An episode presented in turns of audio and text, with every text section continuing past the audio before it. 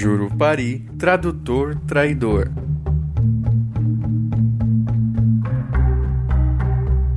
Essa história não se passa em uma cidadezinha desconhecida, daquelas onde a luz elétrica ainda teme em não alcançar. Também não aconteceu em uma noite de lua cheia. Não ocorreu com algum amigo de um amigo meu e nem se deu em uma época muito, muito distante. Não, essa história aconteceu em 2002, no município de Santarém, o principal centro urbano do oeste do Pará. No dia 1 de outubro daquele ano, um jovem da etnia Waiwai deu entrada na casa de saúde indígena da cidade. Segundo seu próprio relato, ao sair para caçar, o rapaz foi assolado por um espírito, por um jurupari. O jovem não saiu incólume desse encontro. Nos dias seguintes, passou a ter crises constantes em que se via devorado pela enorme boca do encantado. A pedido da família, foi encaminhado para tratamento psiquiátrico na casa de saúde, onde foi diagnosticado com transtorno psicótico agudo e transitório não especificado. Os sintomas, crises de alucinações seguidas de espasmos e agressividade, foram tratados. Mas e a causa?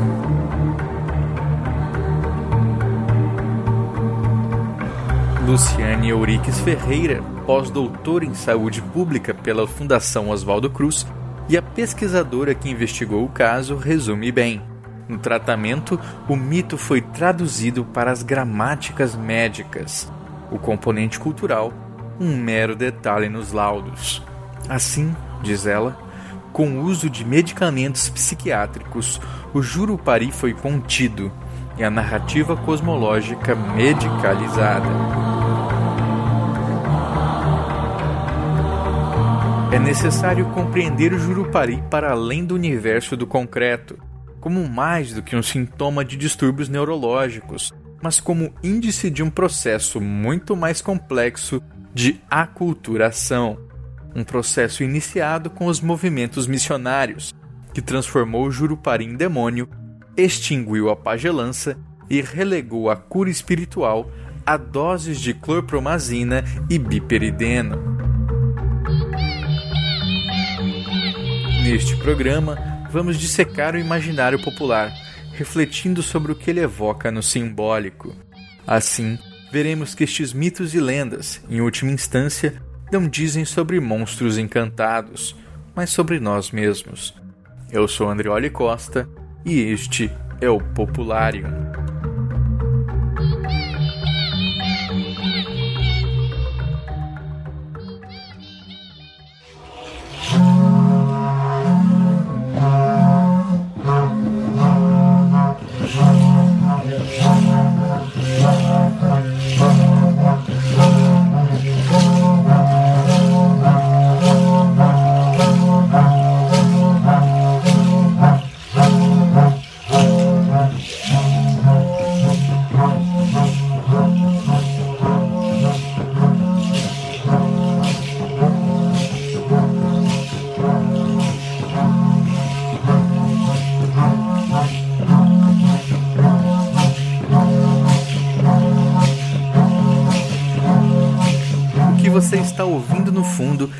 Música ritual do Jurupari, executada pela tribo Desana na Amazônia.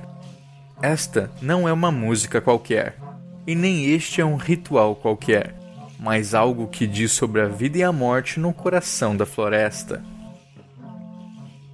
Tanto o rito quanto o mito estão intimamente ligados, mas para compreendê-los é preciso antes investigar os primeiros relatos sobre o próprio Jurupari e as versões que chegaram até nós. Reunir interpretações sobre o mito do Jurupari é um grande desafio, isto porque a maioria dos relatos da entidade foram feitos por cronistas cristãos, missionários que se utilizavam da lógica religiosa para traduzir os relatos colhidos entre os índios. Vejamos a obra de Fernão Cardim, por exemplo jesuíta português, ele escreveu as cartas que compõem o livro Tratados da Terra e Gente do Brasil entre 1583 e 1601. Segundo ele, os índios não tinham conhecimento algum de seu Criador, nem de coisa do céu, nem se há pena ou glória na vida após a morte. No entanto, tinham grande medo do demônio, ao ponto de morrerem só de pensar nele. Segundo Cardim, o demônio entre os índios tinha vários nomes: Curupira, Macaxeira ou até mesmo Ayangá. Não os adoram, dizia ele, mas alguns antigos mantinham o costume de deixar oferendas pelo caminho para não serem castigados ou mortos.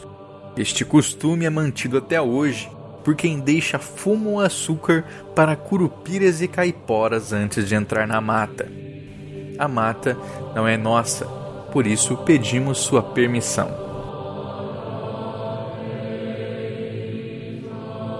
Cardim não chega a citar o Jurupari, mas não demoraria muito para que esta visão demonizadora tomasse conta dos relatos dos cronistas, especialmente em relação ao Jurupari, que em algumas versões é descrito como o Senhor da Noite e dos Pesadelos, em outras num nítido paralelo com a religião católica, com um enviado divino para trazer a ordem ao mundo.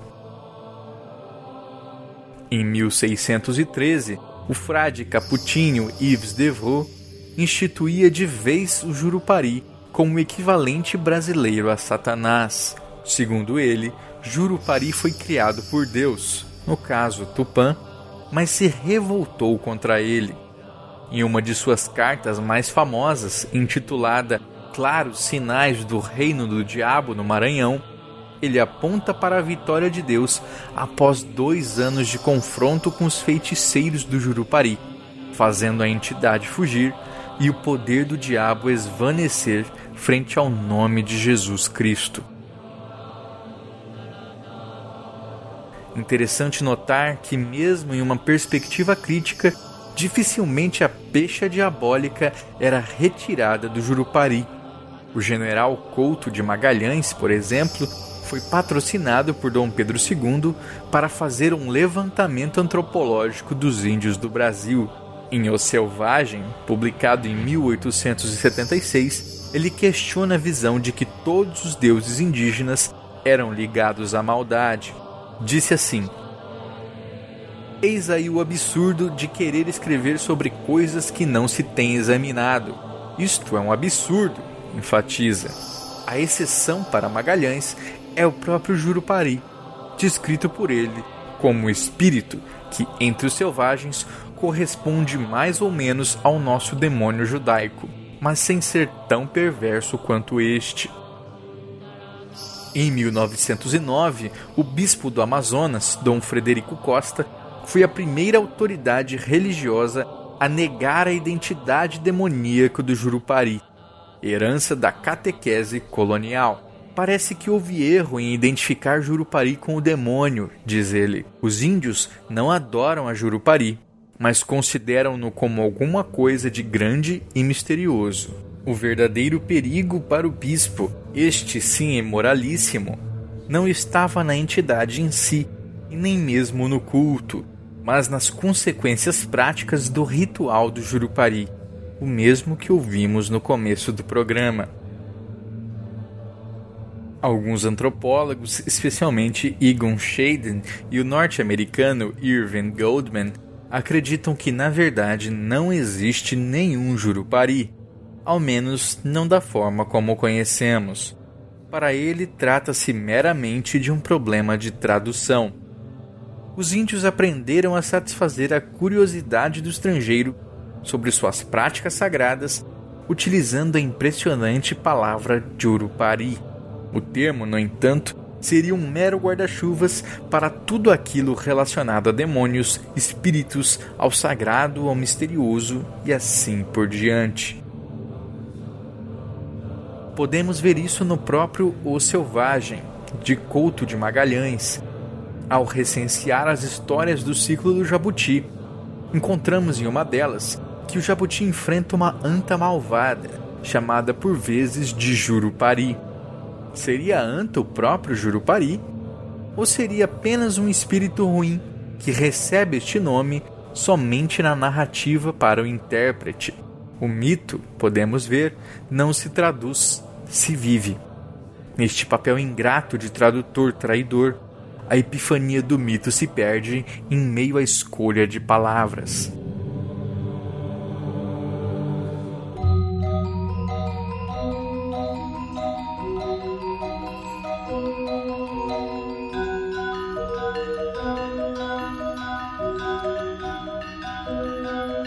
Além da ligação com o diabo, diversos autores, entre eles o próprio Couto de Magalhães, apontam um paralelismo entre o Jurupari e o pesadelo, um espírito causador da paralisia do sono na Europa.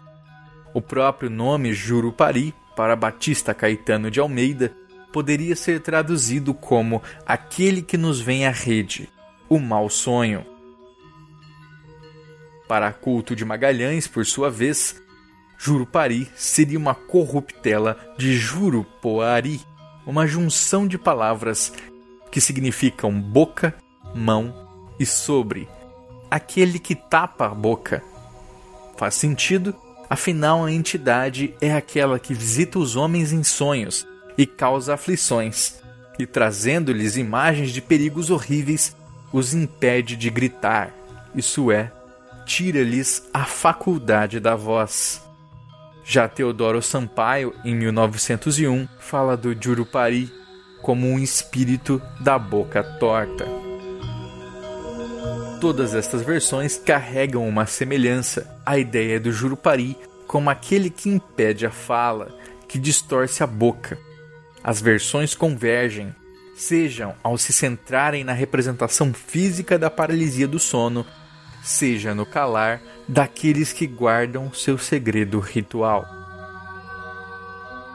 Ainda assim, Hermano de Stradelli, cronista italiano naturalizado brasileiro, não se deixa convencer.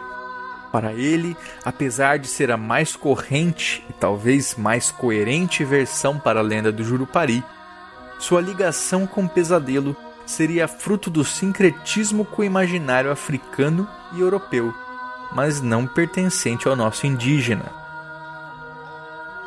Em 1890, Stradelli recolheu uma versão diferente, algo corroborado pelos antropólogos que viriam depois.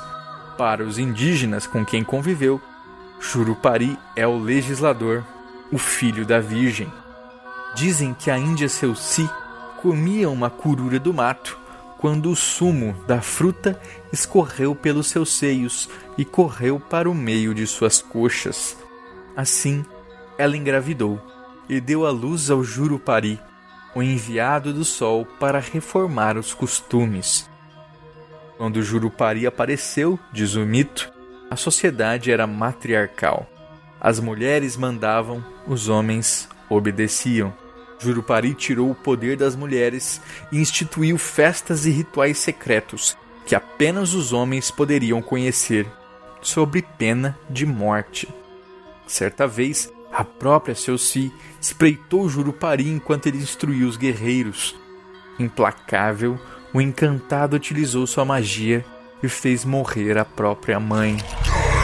O bispo Frederico Costa relata não ter conseguido descobrir quem era o Jurupari, mas que sob este nome acredita estar escondido a lembrança de algum herói antigo. Um legislador filósofo, talvez como Buda, Confúcio, que lhes haja ensinado uma filosofia muito rudimentar e algumas noções da vida prática. Frederico diz isso com base nas leis atribuídas ao Jurupari e que governavam os índios que ele acompanhava. Vamos a elas. Número 1. Um, a mulher deverá conservar-se virgem até a puberdade. Número 2. Nunca deverá prostituir-se e há de ser sempre fiel ao marido. Número 3. Após o parto da mulher, o marido deverá abster-se de todo o trabalho e da comida, pelo espaço de uma lua, a fim de que a força da lua passe para a criança. Número 4. O chefe fraco será substituído pelo mais valente da tribo. Número 5. O cacique, o Tachawa, poderá ter tantas mulheres quanto puder sustentar. Número 6. A mulher estéril do Tachawa será abandonada e desprezada. Número 7. O homem deverá sustentar-se com o trabalho de suas mãos. E número 8. Nunca a mulher poderá ver Jurupari, a fim de protegê-la dos seus três defeitos mais dominantes: incontinência, curiosidade e facilidade de revelar segredos. Mito e rito começam a se tornar indissociáveis. É no ritual do Jurupari, esse ritual de amadurecimento intimamente ligado ao sigilo e à segregação social do feminino, que o bispo Frederico Costa encontra o grande problema da lenda. A pena para o rompimento desse segredo, inclusive, pode ser letal. A mulher que tem a desgraça de ver o instrumento está condenada, expõe o bispo. Cedo ou tarde, violentamente ou por veneno, ela será morta. O complexo mítico ritual do Jurupari é conhecido desde os tempos antigos por diversos povos no norte do país, tanto que durante muitos anos a etnologia amazônica alertava sobre o culto ao Jurupari, tido como a religião mais praticada do Brasil pré-colonial. O primeiro relato do culto ao Jurupari foi feito por Alfred Russel Wallace em 1850. Desde então, o tema tem fascinado pesquisadores e chocado religiosos. Até bem pouco tempo, escreve Stephen Hugh Jones, os missionários católicos e protestantes acreditavam que o ritual era um culto ao diabo e adotaram medidas rigorosas para reprimi-lo. Queimaram as casas de reza, destruíram adornos e plumas e romperam propositalmente o segredo do Jurupari, mostrando as flautas e instrumentos sagrados para mulheres e crianças. Obviamente, o ritual persistiu. O resultado foi apenas o aumento da intolerância entre os povos. Existem inúmeras versões, tanto para o mito quanto para o ritual do Jurupari. Escolhemos aqui uma versão colhida por Maximiliano Souza, em um diário de campo escrito em 2008. Dizem seus informantes que o Jurupari tinha em seu próprio corpo flautas que uniam com o vento. Era ele quem coordenava os primeiros jovens no ritual que hoje leva seu nome. Na história, os jovens, jovens rebeldes desobedecem às ordens do encantado e o Jurupari resolve então devorá-los. Mesmo no interior do Jurupari, os jovens conseguem escapar e voltam para seus pais.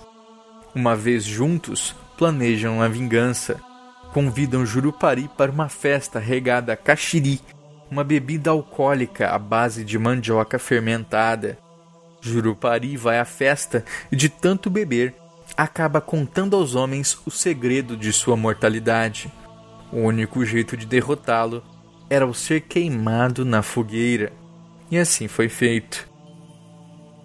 Das cinzas do Jurupari nasceram as paxiúbas, palmeiras negras típicas da Amazônia. E foi a partir destas paxiúbas que as pessoas passaram a fabricar as flautas sagradas, utilizadas pelos mais velhos no processo de iniciação ritual dos jovens. Quando o corpo e a voz dos meninos começam a se modificar, eles são separados de seu grupo familiar. Neste afastamento, que podia durar meses ou semanas, são submetidos a dietas restritivas à base de pimenta e farinha, sendo intensivamente instruídos pelos mais velhos do grupo a respeitarem os mitos e conhecerem as regras culturais de seu grupo. O ritual propriamente dito dura cerca de três dias. O iniciado era então apresentado às flautas sagradas do Jurupari, tinha seu corpo pintado e participava pela primeira vez de um ritual de açoitamento coletivo, do qual todos os homens devem participar ao longo de sua vida. Este complexo mítico ritual recebe vários nomes de acordo com a etnia indígena em questão, mas a estrutura é quase sempre a mesma e baseada em dois pontos fundamentais: o interdito do feminino, ou seja, o segredo proibido a qualquer mulher, e aquilo que os pesquisadores apontam como a inveja do útero. Antes de serem utilizadas, as flautas sagradas ficam guardadas sob as águas, como sucuris no leito de um rio. De lá, saem apenas para o ritual, que é absolutamente proibido para crianças e mulheres.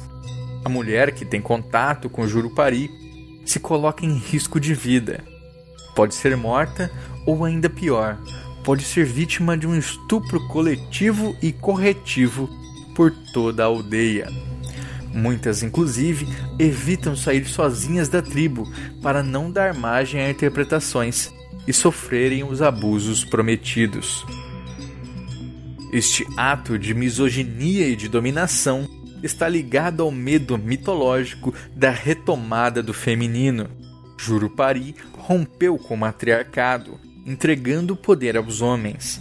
No entanto, várias histórias falam sobre as mulheres roubarem as flautas sagradas novamente e assumirem este papel do masculino como líderes e caçadoras, enquanto aos homens caberiam os serviços de cuidar da casa, ralar mandioca e colher as frutas. Antropólogos que investigam o mito e o ritual do Jurupari também identificam nele a chamada inveja do útero, que seria o correspondente masculino da inveja do pênis, tão explorada por Sigmund Freud. A mulher, enquanto um ser cíclico que menstrua todo mês, seria um ser naturalmente ligado aos ciclos de sucessão cósmica, o dia que precede a noite, as estações climáticas, o ciclo do crescimento e a morte dos animais e plantas, tudo vinculado aos ciclos da natureza, tudo aquilo que o homem precisaria buscar emular. Na mitologia indígena é muito forte a figura das Cis, as mães, como Jaci, a mãe da lua, e Guaraci, a mãe do sol.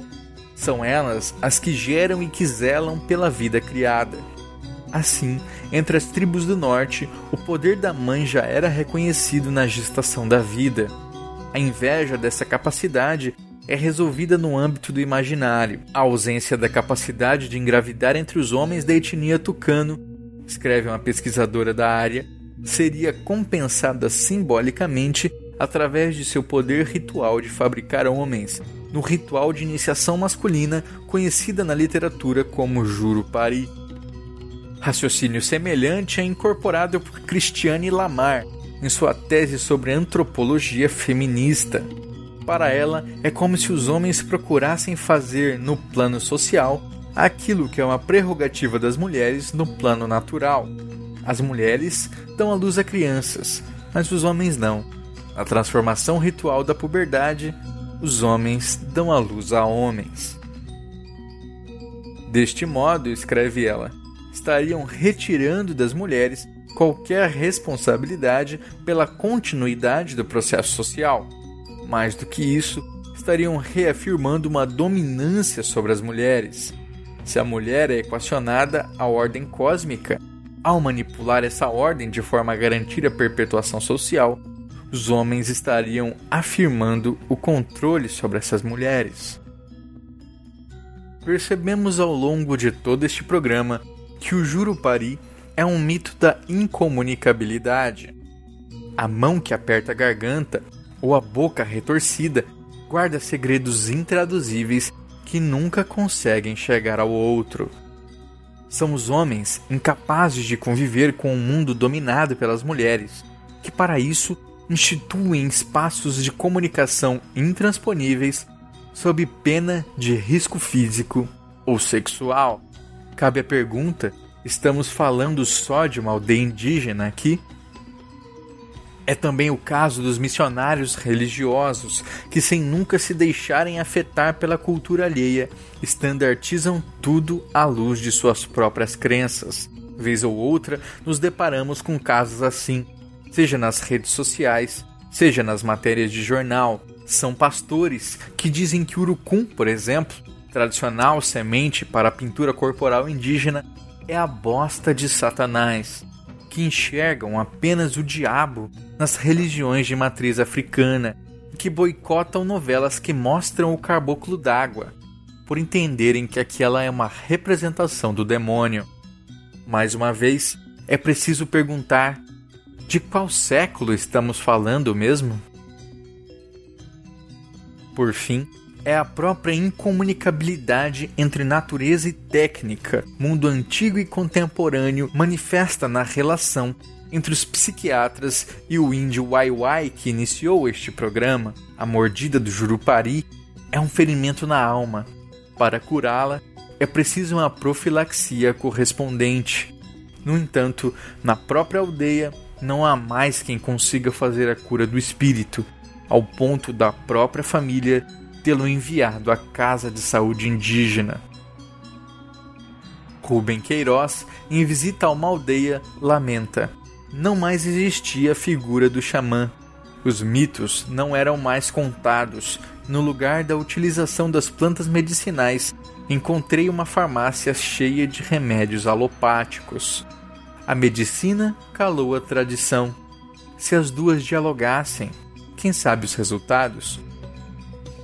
É preciso gritar mais alto que o poder do Jurupari, liberar a mão da garganta, mas gritos só não resolve. Sem o devido diálogo, as mordidas da alma nunca irão se fechar.